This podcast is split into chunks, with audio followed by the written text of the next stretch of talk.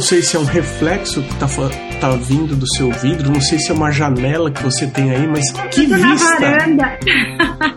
é uma varanda, é, é onde eu trabalho, você acredita? Eu, eu acabo trabalhando aqui na, na, numa varanda, é um dos lugares que eu trabalho. Ai meu Deus, com, com direito a passarinho e tudo. Essa é uma das vantagens de morar no interior, né, Emerson? É onde você mora, Vanise? Moro em Salto, na terra do Evandro Schiavone. Vou falar dele. Ah, o Evandro. O Evandro. Olha, foi um grande prazer ter entrevistado o Evandro. E sabe que ele me.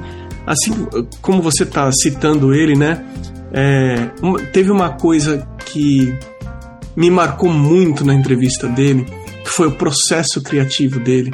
Eu fiquei tão assim. É, é, impressionado com a maneira que ele cria as pinturas é, surrealistas dele. Eu gravei, eu nunca mais esqueci. Ele falou: Emerson, é. eu pinto a memória da minha referência. Eu nunca mais esqueci isso. É então, uma poesia, é uma poesia. Se por acaso ele ouviu o nosso bate-papo, fica aqui o meu abraço para ele. Lindo. Vanise, e, e, sobre você, sobre sua história? É, o que, que você pode contar para mim? Já estamos, já começamos? Faz tempo já. Eu tô aqui só à vontade aqui. Pois é, vamos lá. É, Emerson, bom, em primeiro lugar, queria te agradecer, né? Agradecer esse convite delicioso e agradecer, assim, esse seu trabalho, né? Que bacana você se interessar pelo artista, não só pela obra dele, mas se interessar pela história do artista, pelo, pelo uhum. em ouvir o, o artista, conhecer, dar essa oportunidade do artista se manifestar sem, sem ser só através da arte dele, né? Isso é um privilégio e eu agradeço muito. É, você está fazendo esse trabalho lindíssimo. Vanise, a gente precisa ser justo e dividir esse agradecimento com quem indicou você para o podcast. Ah, que foi a Larissa Serântula Albino. E eu já, já ia passando sem citar o nome dela. Ai. O endereço dela é arroba Laricerântula. Ela uhum. já indicou outros artistas aqui para o podcast. Então, eu agradeço a Larissa, agradeço você também, Vanise. Larissa, queridíssima, também agradeço a indicação. Ela também fez parte de muito do que eu vou contar aqui do meu comecinho da, dessa história na arte. Então, vamos lá. Você tinha me perguntado como que eu assim, cheguei até aqui. É, tua história, como é que você começou a se envolver com arte, o que, que você estudou, já sei que você é de Salto, perto uhum. de Itu, não é? Isso, exatamente, pertinho de Itu, exato perto de Campinas, Sorocaba, pertinho de São Paulo também. Sou de São Paulo, né? Vim para cá faz 20 anos, vim criar meus filhos aqui e, e nunca mais saio daqui. Adoro o interior, sou muito bem recebida aqui. E eu tenho uma, uma formação, assim, bem eclética, sabe, Emerson? Eu, assim, me formei em fisioterapia na PUC de Campinas, aí eu, mas, assim, tudo sempre amarrado com a questão do ser humano, né? Fiz pós-graduação em psicomotricidade, me especializei, fui para a França, me envolvi com artes marciais, com inteligência estratégia, estratégica, né, com, com inteligência marcial. Durante 20 anos eu trabalhei com o meu mestre, né, quem trouxe essa, essa arte aqui para o Brasil, e fomos casados por, por, quase 25 anos e fizemos essa parceria. E ele trabalhando a, a, as artes da guerra e eu fazendo contraponto com as artes da paz. Né? Então, durante esse processo, é, eu, além de psicomotricista, depois eu comecei a entrar no universo da hospitalidade é, como ciência ciência social aplicada. Eu fiz mestrado em hospitalidade, mas com esse foco da, da, da questão da civilidade, da gentileza, do acolher, né? E eu comecei a me encantar, eu considero essa como uma das artes da paz comecei, e no meu trabalho eu tinha que levar essa questão das artes da paz, e, e sempre em paralelo, é, eu fui uma artesã, desde pequenininha, desde que me conheço por gente, fui uma artesã, né, nunca, nunca, sempre admirei a arte, tudo, mas achava que a arte era para os deuses, né, e eu era uma, uma pobre mortal, e eu só tinha que apreciar a arte, nunca imaginei me imaginei uma artista, mas uma artesã me envolvi com tudo que você imagina de tear, crochê, tricô, pintura em parede, pintura em porcelana, tudo, tudo, tudo. Porque eu tinha uma trava muito grande. Eu nunca soube desenhar. Aliás, eu não sei desenhar. Eu vou ter que começar o episódio falando disso. Eu não sei desenhar, né? Não esse tipo de desenho que as pessoas imaginam. Você pega o seu lápis, olha para um para qualquer coisa e, e, sai desenhando.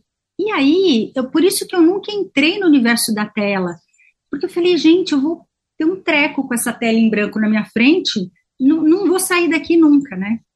E aí deixava lá no cantinho, não vou me meter com arte e aquela, né, aquele desejo profundo. Eis que é, uma amiga, minha, uma mestra de pintura em porcelana, me apresentou o primeiro livro de colorir para adultos, Jardim uhum. Secreto. E aí, Emerson, aí foi assim, um divisor de águas na minha vida, porque pela primeira vez eu não precisava me preocupar com o desenhar, e aí eu pude fazer só o que eu queria, que era colorir. Eu só queria colorir. E, assim, e bom, isso em, mil, em 2016, 2017, quando veio para o Brasil, né? E como eu sempre fui uma estudiosa, assim, eu comecei a ficar muito aflita com a minha performance em colorir um livro de colorir para adulto. Eu coloria que nem uma criança. Eu falei, gente, mas peraí, não, não tá certo isso, né? Já tenho tudo na mão, eu vejo aqueles trabalhos lindíssimos na na internet, que eram, na época, tinham pouquíssimas pessoas no Brasil que faziam isso, então eu ia buscar Estados Unidos, Inglaterra, é, onde eles já estavam bem, bem evoluídos lá. Eu falei, mas não tem nada a ver isso que eu estou fazendo aqui, tá pobre, parece criança. E aí eu peguei os lápis de cor dos meus filhos, né? Como todo mundo começa, né? Pegando lápis de cor assim que, que tem na gaveta, esquecido, jogando as traças. E eu falei, não, peraí, que eu acho que tem algum pulo do gato aí, não é possível, porque eu só jogar um lápis de cor em cima desse livro não vai dar certo. E aí comecei a fazer um monte de curso, fui atrás, principalmente os cursos norte-americanos, uma plataforma chamada Craftsy, e, e lá artistas incríveis de lápis de cor, assim, profissionais mesmo. Eu falei, ah, olha aí, devorei os cursos.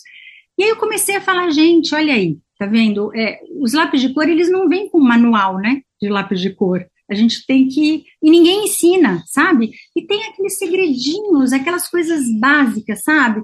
De camada, de pressão, como que você mistura a cera, como é que se lida com a cera, qual que é o papel. Aí foi, foi indo, foi indo, foi indo.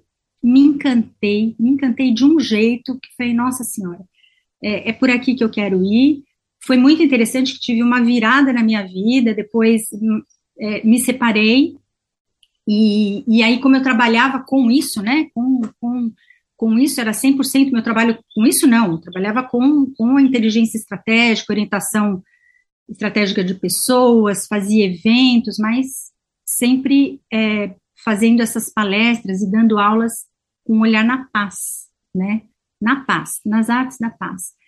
E o que, que eu percebia? Eu ia buscar a minha paz no colorir. É, é, foi, é impressionante, né? O colorir, ele não veio com esse peso de vou me tornar uma artista. Não, ele veio com o peso de vou relaxar. Vou, o peso não, né? Ele veio com a leveza do vou me abastecer, eu vou relaxar, eu vou mergulhar no mundo que eu gosto, que eu amo. E aí que eu comecei a perceber que o colorir ele era muito mais, né, do que simplesmente um colorir.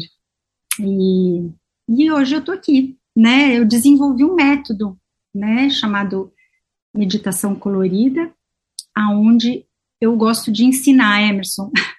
eu, eu não gosto de vender a minha arte, eu, eu fui até, estou, né, na, na técnica do hiperrealismo, com lápis de cor, mas eu gosto de ensinar, eu gosto de falar, não, vem cá, vem cá que isso é bom demais, vem experimentar isso aqui, né? De certa forma, você respondeu a pergunta que a Larissa enviou, que é como é que você começou essa linda pintura com a meditação. E por já ter ouvido muita gente e às vezes recebo um ou outro comentário, eu já vi a relação de fazer arte, independente se você está pintando, se você está desenhando, com o efeito de uma meditação. Né? Tem uhum. gente que associa, ah, é terapêutico. É, eu acho que cada um coloca a palavra que faz mais sentido para ele, é, e você está usando meditação. É, então, eu gostaria de ouvir de você um pouco mais, assim, como é que você enxerga essa relação uhum. da, de ficar pintando, construir uma imagem e ao mesmo uhum. tempo meditar? Como que é? Como é que funciona, né? Pois é, eu já tinha percebido que o colorir era esse lugar de abastecimento, de relaxar a cabeça, né? E, e, e foi interessante porque te, teve um episódio específico, foi muito marcante, eu até trouxe a ilustração para você ver. Colorindo, um, um dos livros de colorir, né? São, são, é um universo maravilhoso, gente. Vocês não fazem ideia desse universo dos livros de colorir, que coisa incrível esses ilustradores. Fazendo essa ilustração aqui, ó. Essa aqui, depois, no, tá lá no meu Instagram, depois se alguém quiser dar uma olhada. Mas eu comecei a. É, eram nove horas da noite. Eu falei, ah, eu vou colorir um pouquinho. Eu, tava, eu queria fazer esse fundo de pedras. Eu estava começando a aprender a fazer essa história mais realista, a colocar esse realismo nos livros de colorir, né? A brincar com isso. E aí eu, eu já tinha colorido a maior parte. Eu falei, ah, eu, eu quero tentar fazer esse fundo. Nunca tentei, né, misturar esse fundo. Nove horas, eu de pijama já, já estava me desligando, querendo. Comecei a fazer, colorir, colorir, colorir, colorir, e nada do sono vir, né? E aí, de repente, eu ouço um galo cantando, né? Eu falei, gente, galo da meia-noite, nunca vi galo cantando meia-noite, porque imaginei que fosse meia-noite. Ah, fui abrir a janela para ver cadê o galo da meia-noite, e era quatro horas da manhã e o sol estava nascendo. Das nove da noite até as quatro. Eu falei, gente, ou eu fui abduzida, ou tem alguma coisa rolando aqui. E, e aí eu comecei a estudar. O que, que foi que aconteceu que eu não senti frio, nem fome, nada, nada. Houve uma suspensão do tempo e, e, e, enfim, eu nem sei onde eu fui parar. E eu comecei a estudar como estudiosa, né? Eu amo a gente, esse bichinho de pesquisa, né? Eu sei que pelo, você também está fazendo mestrado, fez mestrado, não foi? Você Fiz, também é dessa é. área, né? Também. É sabe como é, né? A gente começa a falar, não, peraí, que alguém já deve ter estudado isso, o que, que aconteceu comigo? E aí eu cheguei no Mihaly, olha, não, gente, é impronunciável. Nossa, só tem consoante é, no nome da pessoa. Tem, é. Esse, esse cara, ele escreveu sobre o flow. E aí eu fui parar num TED dele, que ele fala sobre o flow, e, a, e aí ele, e ele disseca o flow foi o que tinha acontecido. É essa história de você entrar em flow, né? E, e realmente, aí ele vai com, com neurociência, com psicologia. Falei, aham, é isso. E aí tem as, tem as, as condições para esse flow. Eu entrei sem querer. Mas o que, que eu descobri? Que é possível a gente entrar. É, é, você, é, é o mesmo flow de uma meditação, né?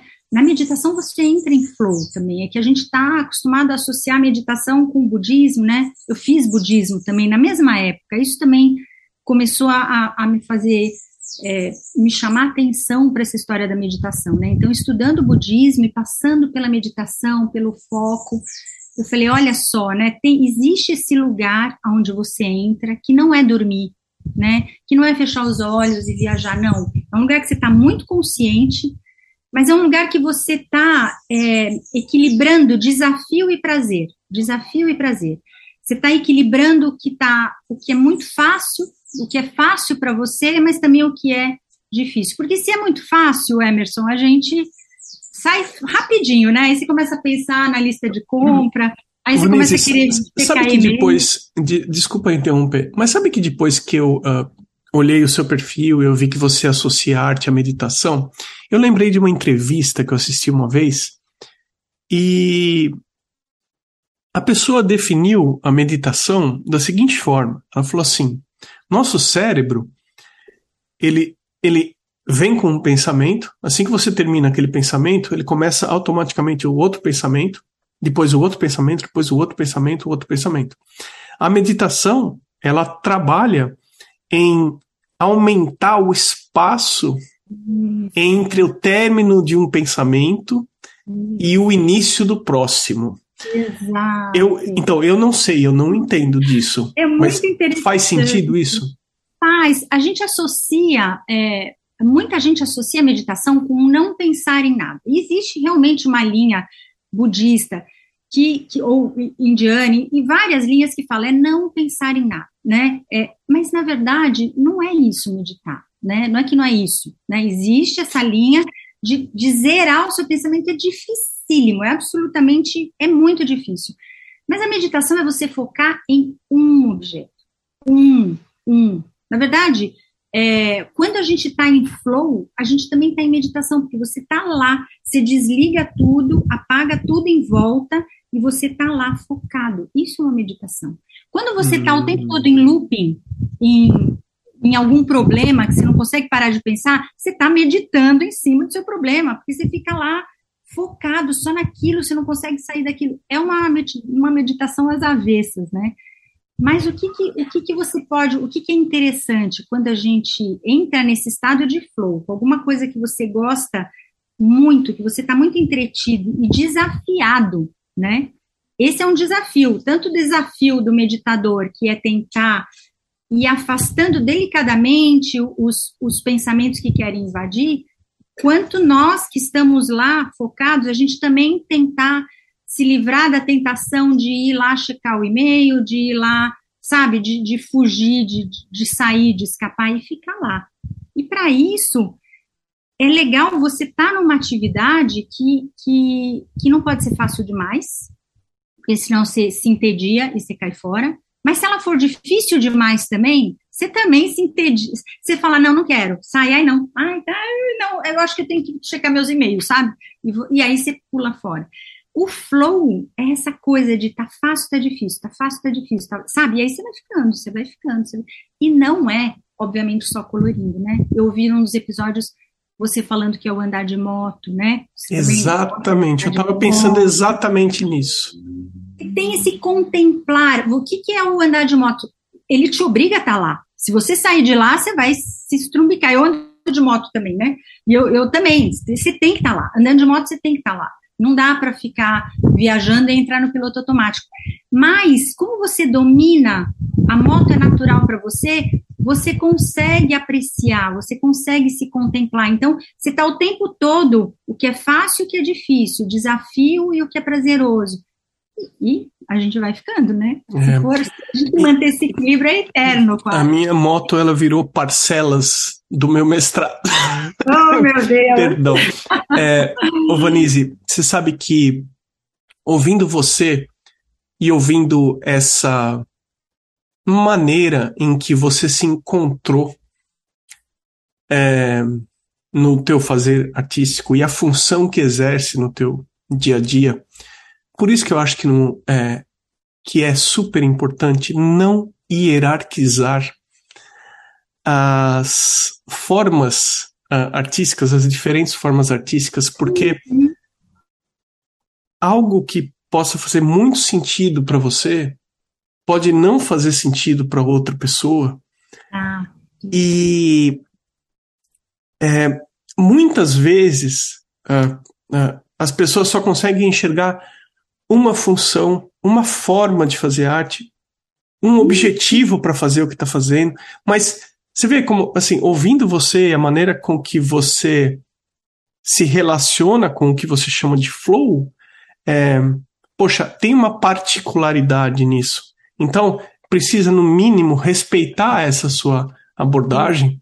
Uhum. Porque, assim, eu já ouvi é, é, pessoas, inclusive nesse podcast mesmo, né, criticando outras formas da, da abordagem da arte. Precisa ter um cuidado, porque precisa se saber é, é se colocar no lugar da outra pessoa, né? Um pouquinho mais de empatia e ficar menos em si mesmados no seguinte, da maneira que a arte funciona para mim, é como ela deve funcionar para todos, né? Exato, exatamente. Nossa, que linda essa definição que você deu. Exatamente isso. Às vezes a gente vê os, as pessoas que estão querendo iniciar, né, os artistas iniciantes, querendo importar né? Importa o valor, importa a ideia, importa a técnica, vai, e, e, e não adianta, né, Emerson? É, uh -uh. O artista ele tem que estar tá numa conexão com a mídia dele, né? Com, isso, isso é uma coisa que, que eu estava até pensando. Eu sofri e sofro muito preconceito por ter aqui no Brasil trabalhar com lápis de cor, que isso é de criança, e com hiperrealismo e com fotorrealismo, porque é onde já se viu ser é uma copiadora, sabe? E aí depois, nossa, isso, isso entraria em um outro podcast, né? Hum. Falar sobre, sobre essa história do hiperrealismo, do modelo, se copia, se não copia, se é a mão livre, se não é, enfim. Mas o que que acontece? O lápis de cor dá para fazer coisas lindíssimas, assim como tão lindas quanto aquarela, quanto a tinta óleo, quanto carvão, quanto uma varetinha no, no, na areia da praia, sabe? Porque é a, é a sua relação, é a sua intimidade com aquela mídia. Então você não tem que, como você falou lindamente, não tem mídia hierarquizada, não tem hum, mídia que é mais linda que a outra. Tem a mídia que você confia, que você se doa, que você tem uma relação de intimidade com ela, né? Eu, eu tava eu, eu tava até lembrando, assim, eu sempre trabalhei muito com essa história de yin e yang, né? É, porque muitas vezes ficar muito tempo nesse universo mergulhado é muito yin isso. E aí eu vou buscar, eu, eu preciso ir lá. Então eu vou lá andar de moto, andar a cavalo, jogar vôlei para tentar, né, equilibrar um pouco. Eu preciso ir.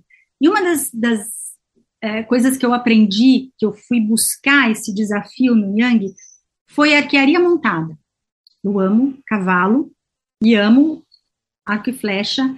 E aqui em Itu, do meu ladinho, tem um super mestre que ensina isso. E você sabe que por conta do seu podcast, das perguntas assim que vocês sugeriram, eu comecei a pensar na relação da arquearia montada, que você eu acho que pode fazer também com, com, com o andar de moto, enfim, e com a mídia que eu uso, que são os lápis de cor, e qual que é a relação, Emerson? É a confiança, é você confiar intimamente na mídia que você está trabalhando, né? Então, quando eu entro numa pista, com meu arco e minha flecha, com um cavalo a galope, eu, as minhas duas mãos segurando o arco, aquelas alvos passando a, a, a milésimos de segundo na sua frente, eu tenho que confiar muito no meu cavalo. Eu tenho que confiar, eu tenho que me integrar no ritmo dele, eu tenho que confiar que ele não vai tropeçar, eu tenho que confiar que a gente está conectado para que isso, esse suporte que ele me dá e essa intimidade que eu tenho com o cavalo, me permite fazer coisas mais complexas, como armar a flecha, que não é fácil, é, em movimento, e, aquele, e a galope você ainda tem que mirar e ainda acertar um alvo. Então, e eu falo a mesma coisa com a mídia, com os lápis de cor se eu não confio, se eu não conheço, se aquele lápis de cor não flui na minha mão, sabe? Ele não, ele não vai sozinho para que eu possa ficar preocupada como que eu consigo aquela cor, como é que eu transformo aquele, aquela luz no meu lápis de cor branco, no meu lápis de cor, sabe?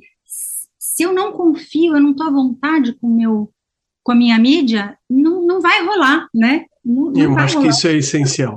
Eu acho não que isso é. é essencial. A maneira que a gente se relaciona com as características da mídia que a gente escolhe, é, eu acho que você foi assim super preciso nisso, né? Eu brinco aqui no podcast, né? Que aquarela, eu, eu e a aquarela nós não temos uma boa relação, né?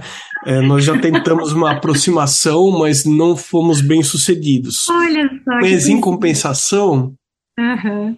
É, o óleo é onde eu fico mais à vontade. Quando eu começo a misturar a tinta, aquilo ali para mim já é uma coisa, um sabe? Casamento, é. né? Uma fusão. Você sabe como a, a é. tinta pensa, né? Você sabe como ela pensa, como ela então, sente. Mas é, pra, então, assim, para a gente chegar nessa segurança, em relação à mídia, precisa testar, precisa provar acrílica, vai no lápis de cor, vai na aquarela, vai no óleo, vai no grafite, vai, enfim, seja lá o que for. Agora, sobre é, as mídias que você é, escolheu, sobre os materiais que você trabalha, é, Vanessa, o que, que você. Você falou, né? Poxa, é, lápis de cor é coisa de criança. É, tem essa imagem de coisa de criança. Primeiro, uhum. eu acho que o lápis de cor está crescendo muito e segundo, tem caixa de lápis de cor que vamos combinar. Tem, tem. Tem, nem, nem criança, nem pai de família com, consegue comprar caixa de cor, de, caixa de lápis é. de cor. Quanto Não, custa? 14 mil reais? 10 mil reais? Aquelas, né? Aquelas que abre, que brilha, Não, que parece um. Fala, né? É, é. É, é. Sim. Mas você sabe que como eu adotei, Emerson, qual que é o meu servir, né? É, é, eu, eu, eu uso o meu lado artístico para ensinar. Eu, eu amo ensinar. Então, o que, que, o que, que eu tive que fazer? Assim, a, até me apoiando na minha própria história, é, quando a gente quer fa facilitar o acesso né, a essa mídia, eu acho o lápis de cor muito democrático. Eu acho que é uma das mídias mais democráticas, sabe? Você encontra em qualquer lugar e você enfia dentro da bolsa. Eu cansei de, de, de colorir em, em, sala de espera, em, em aeroporto, em rodoviária, dentro de ônibus, enfim, eu, eu colo... é muito fácil, não precisa esperar secar, não derrama, é, é. Então, eu, eu acho que, eu até brinco, sabe? Eu falo que o lápis de cor é a porta de entrada para as drogas mais pesadas, né? Então, você começa com um lapisinho lá escolar, de repente você tá com os seus 150 Prismacolors, os Rubens, né? Eu tenho 500 lápis de cor da Felíssimo. A louca dos lápis de cor, 500 é um dia. Não, aí. aí, aí Vanessa, você aponta com um apontador ou com estilete? Não, eu, eu, ponto, eu aponto com o, o sistema helicoidal de manivela. Hum. Eu, eu, detesto, eu detesto o estilete, eu só, eu, só, eu só uso estilete quando não cabe mais no, no, lá no apontador, aí eu uso estilete, mas eu imito exatamente o, tamanho que fica se fosse no sistema helicoidal. Eu preciso dessa mina bem exposta, sabe? Eu preciso dessa mina é bem afiadinha, não só porque eu não vou usar só a ponta, porque eu tenho mais tempo para usar uma, uma mina que ela, ela fica mais longa, eu fico mais tempo com ela sem precisar ficar o tempo todo apontando. E para mim não dá certo usar, é, por exemplo, as pontas arredondadas, eu, eu sinto como se eu estivesse desenhando com uma bolinha de gude, sabe? Zero precisão. Então, preciso. Nossa, isso é uma das coisas assim que eu indico. Quem, quem quer é, se relacionar melhor com o lápis e ficar mais tempo sem precisar ficar apontando toda hora. E é muito difícil estilete, gente do céu. É, é, é muito difícil apontar com estilete, pelo amor. Vanise, eu curto apontar um lápis com estilete. É, eu sou das mesmo. antigas. Mas Grafi é o grafite? Grafite, lápis ah. pastel. É, é, é, não, não ah, é eu curto. fácil, não é fácil, não é não, fácil. mas tem uma técnica. É. Para quem estiver assistindo aqui o, o, o, podcast no YouTube, no mesmo canal aqui, eu tenho um vídeo demonstrando como se aponta com estilete, ah, que você usa o dedão da mão que não você não está segurando para colocar força. Tem uma uhum. técnicazinha. E eu acho que, uh, enfim, mas é só uma, uma sugestão. E como que uhum. você trabalha a construção da tua imagem? Você vai do claro para o escuro? Você começa numa folha tonalizada ou não? Como ah, que é? Até um pouquinho antes, só voltando um pouquinho, Emerson, fechando a história da, dos lápis, é, eu, como eu trabalho com alunos, né, o meu trabalho básico é, é, ensinar, eu trabalho muito com lápis de cor escolar, muito, muito, e a gente tem lápis, marcas incríveis de lápis de cor escolar, é, que a gente não precisa, aliás, eu não indico nenhum aluno a começar com uma Ferrari, porque os lápis de cor artísticos são Ferraris na sua mão. Imagina você aprendendo a dirigir com uma Ferrari, na sua, nunca mais você aprende a dirigir num Fusquinha depois que você entra uhum. numa Ferrari, né? Então a gente começa, porque se você fizer aprender a dirigir lá no Fusquinha sem direção hidráulica, né? Câmbio manual, sem ar-condicionado. Sem ar-condicionado, você pega qualquer coisa pela frente, né? E, e, os lápis de cor artísticos, eles entram, na verdade, eu, eu, só começo a trabalhar com eles quando a gente precisa de um trabalho de hiperrealismo, né? Quando você precisa de um projeto com muita, muita precisão de cor, de, de eu tenho muita sobreposição de camada, aí não tem jeito, aí o, o artístico, ele ele vem para te ajudar a sobreviver nessa história, nessa exigência do, do hiperrealismo. Mas o dia a dia mesmo de um lápis de cor é, artístico, eu tenho até aqui para te mostrar, sabe? Artístico não, desculpa, escolar. Ó, se você sabe é, tirar o máximo do proveito de um lápis de cor escolar, pronto, sabe? Você tem, eu, eu chamo de efeito pintura, né? É, a gente aprende a técnica de dar um efeito pintura no, com lápis escolar, de boa. Não é qualquer um, né? Normalmente esses lápis que a gente encontra em qualquer papelaria, hum, eles são meio mais chatinhos mesmo. Mas existem algumas marcas mais baratas, inclusive, que, que, que dão muito bem, né? Muito bem. Eu comentei, eh, te perguntei sobre a construção da tua imagem. Normalmente, como é que você faz? Qual é o caminho? Certo. Quando é, no hiperrealismo, né? Você está falando, porque normalmente no livro de colorir, é, é, é, às vezes eu faço a intervenção e aí é, é livre. Mas no, no hiperrealismo, é, eu, eu uso o. Eu, eu tiro uma fotografia em preto e branco, porque assim fica muito claro os valores. Porque o que me interessa no traço, principalmente, são as proporções, que é muito difícil, né? olhar e você manter. Porque o que, que acontece com o hiperrealismo? O hiperrealismo é a beleza de você transportar os poros, né? A, o degradê de um fio de cabelo. É coisas que é difícil você imaginar, né? A fotografia te dá esse universo de detalhes. E aí, qual que é o nosso trabalho? É, é saber onde estão, onde está a luz, onde estão os highlights, aonde começa os valores começam a mudar e, e aonde está os volumes, né, que a gente mesmo na hora da transposição, volume vai embora e, e os brilhos, os valores também vão embora, né, se você não souber fazer essa transposição do, do que eu chamo do pigmento luz para o pigmento mesmo, né, para a cor pigmento, né, são, são coisas bem diferentes. Então eu uso a partir de uma folha, de uma foto preto e branco, e aí eu mapeio as luzes e os valores. E depois eu uso o grid para me achar, porque no, no hiperrealismo você está lá no, no micro, você não sabe mais onde você foi parar, né? De repente você fala, meu Deus, cadê? As peninhas dos beija-flores, né? Por exemplo, eu estou fazendo um beija-flor com trilhões de peninhas, e aí eu já não sei mais em que peninha que eu estou, preciso de um GPS de peninha. O grid ajuda bastante, né, nessa hora. Ah, muito, muito bom. É, na verdade, de certa forma, você respondeu um pouquinho a pergunta que eu, eu vou te fazer agora, que é que tipo de habilidade uma pessoa interessada em lápis de cor, hiperrealismo, você acha que precisa desenvolver? Evidentemente, a parte de detalhe, a percepção visual tem que estar muito apurada, mas enfim, qual que é a sua resposta?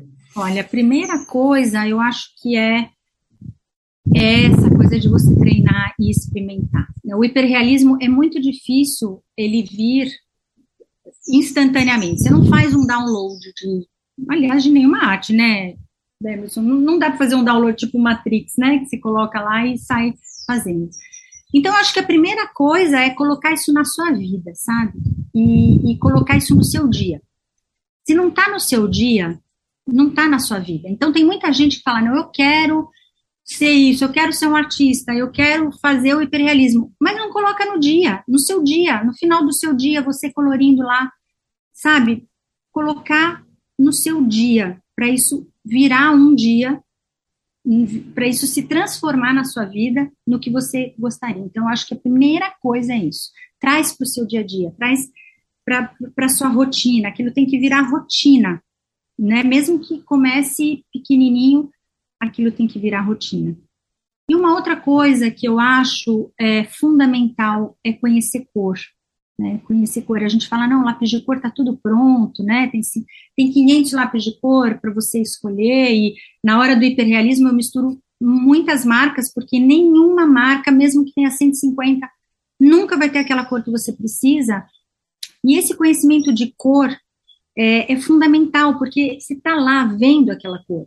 E aí você tem um número muito restrito de, de, de, de, cores prontas, né? E aí você tem que dominar como é que você chega naquela cor. Meu Deus do céu, né?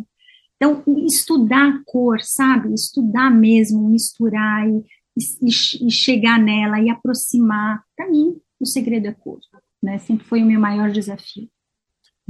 Muito legal.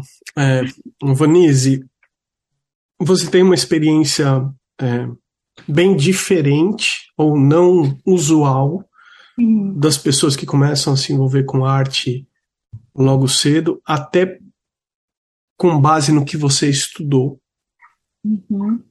Mas se alguém te encontra lá no seu exercício dos cavalos com arco e flecha, fala, oh, Vanise, eu gostaria de fazer algo muito próximo do que você faz. Que tipo de conselho você me daria?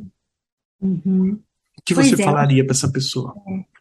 Eu acho que a primeira coisa é ela descobrir, né, é, de, no fundo do coração dela mesmo, através dessa experiência, o, com que ela se, se sente bem, né? Não, não ficar importando que aquele é mais bonito, aquele é mais elegante, aquele é mais chique, não.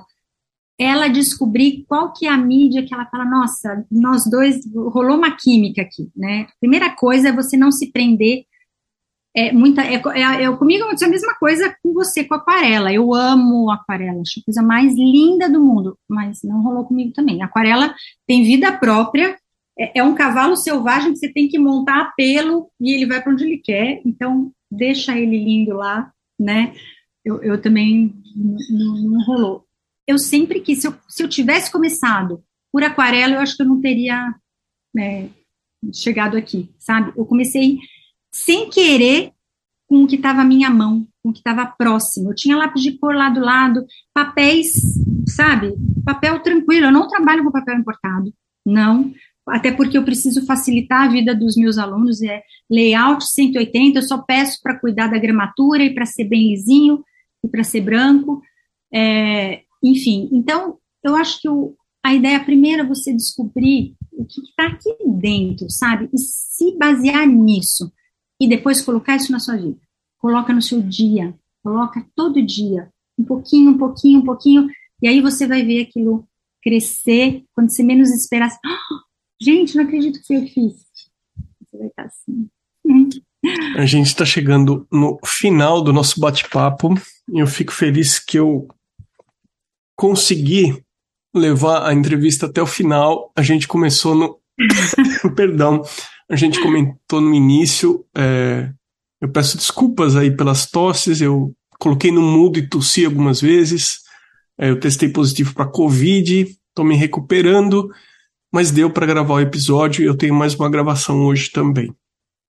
Vanise, depois que eu comentar dos apoiadores desse podcast, eu vou deixar você à vontade para você falar algo que a gente não tenha conversado, que você queira deixar gravado aqui.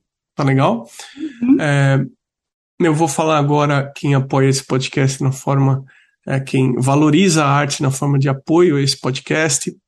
É, eles foram até o arteacademia.com.br na página podcast ou então no apoia-se, apoia, apoia.se barra arteacademia, é, com arroba na frente, underline A, underline Potter, arte gravura, as cores de Anelisa, Amanda, underline Novas, underline Arts, Cacilda Vitória, Sibeli Monteiro, ponto arte, Elaine, underline arte, underline drawings, desenho.designio, Flávio Espuro Atelier, Elocouto Arte, Ilustrartes, Desenho e Criação, Inmigard, underline desenha, Ivana Pellegrini Atelier, Gianni Moro Atelier, Márcia, underline em, underline arte, Mário Sérgio.freitas, Mai Underline Paintings, Mônica Underline MM Underline Arte, msouto.arte, Osvaldo Underline Soares Underline Arte, Sérgio Underline Fuentes Underline Ilustra, Van Casberg, Vinícius Mendes Arte e também os apoiadores anônimos. Eu sou igualmente grato.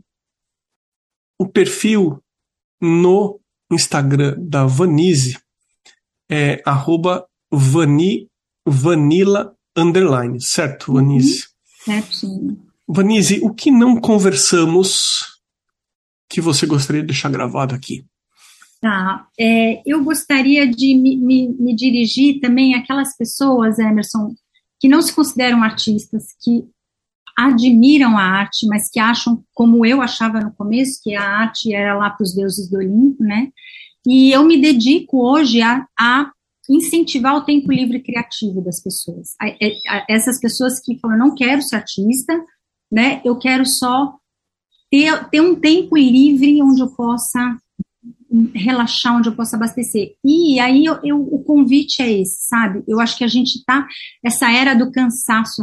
Nós estamos na sociedade do cansaço. Eu tenho alunos jovens, muito jovens, que chegaram comigo em burnout, literalmente, e falando: eu preciso relaxar, eu não consigo.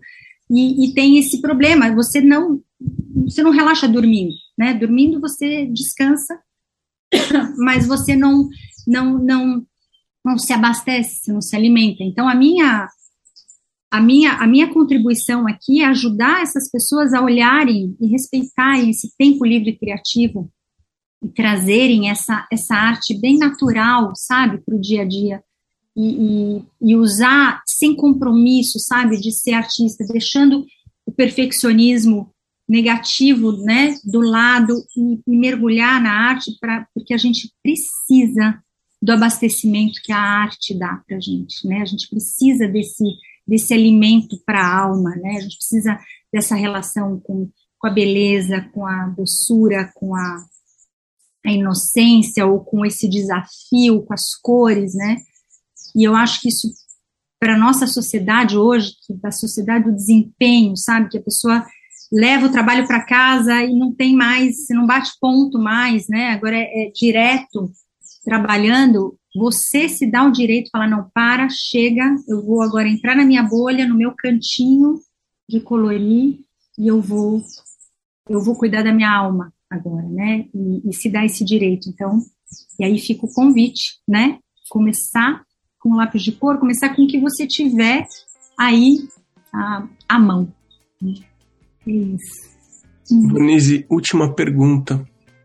Até agora foram 500, mas a meta quantos são? 1.500 lápis, 2.000 lápis? Onde é que você vai chegar? Qual é a quantidade que você vai conseguir? Pois é, nossa senhora, é é incrível, né? Mas esse, esse, esses 500 lápis da Felíssimo foi, um, um, foi uma experiência de dois anos. Foi uma assinatura de lápis de cor que eu ia recebendo mensalmente 25 lápis do Japão. Eu tinha que esperar dois meses para esses lápis chegarem.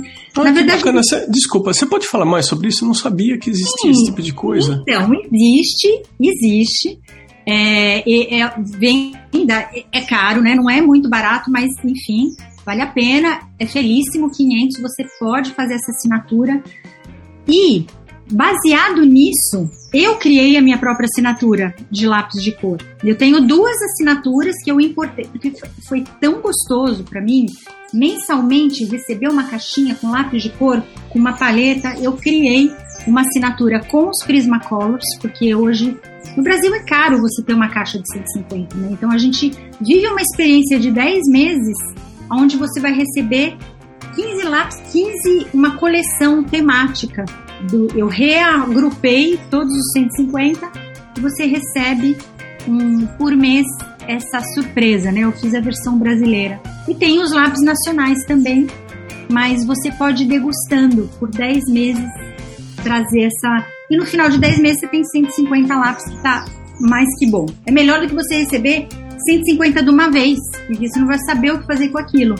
E aí você recebendo mês a mês, a gente vai tematicamente degustando cada lápis com cursos, aí você é uma assinatura, né? É uma Muito delícia. bacana, que legal. Vanise, minha cara, é, muito obrigado, viu, pelo seu tempo, por você ter atendido o podcast, viu? Eu que agradeço, Emerson. Foi um prazer, uma alegria estar aqui. Realmente, seu programa, seu podcast está fazendo um trabalho incrível em trazer para perto os artistas, né? A alma dos artistas. Eu que agradeço. Hum.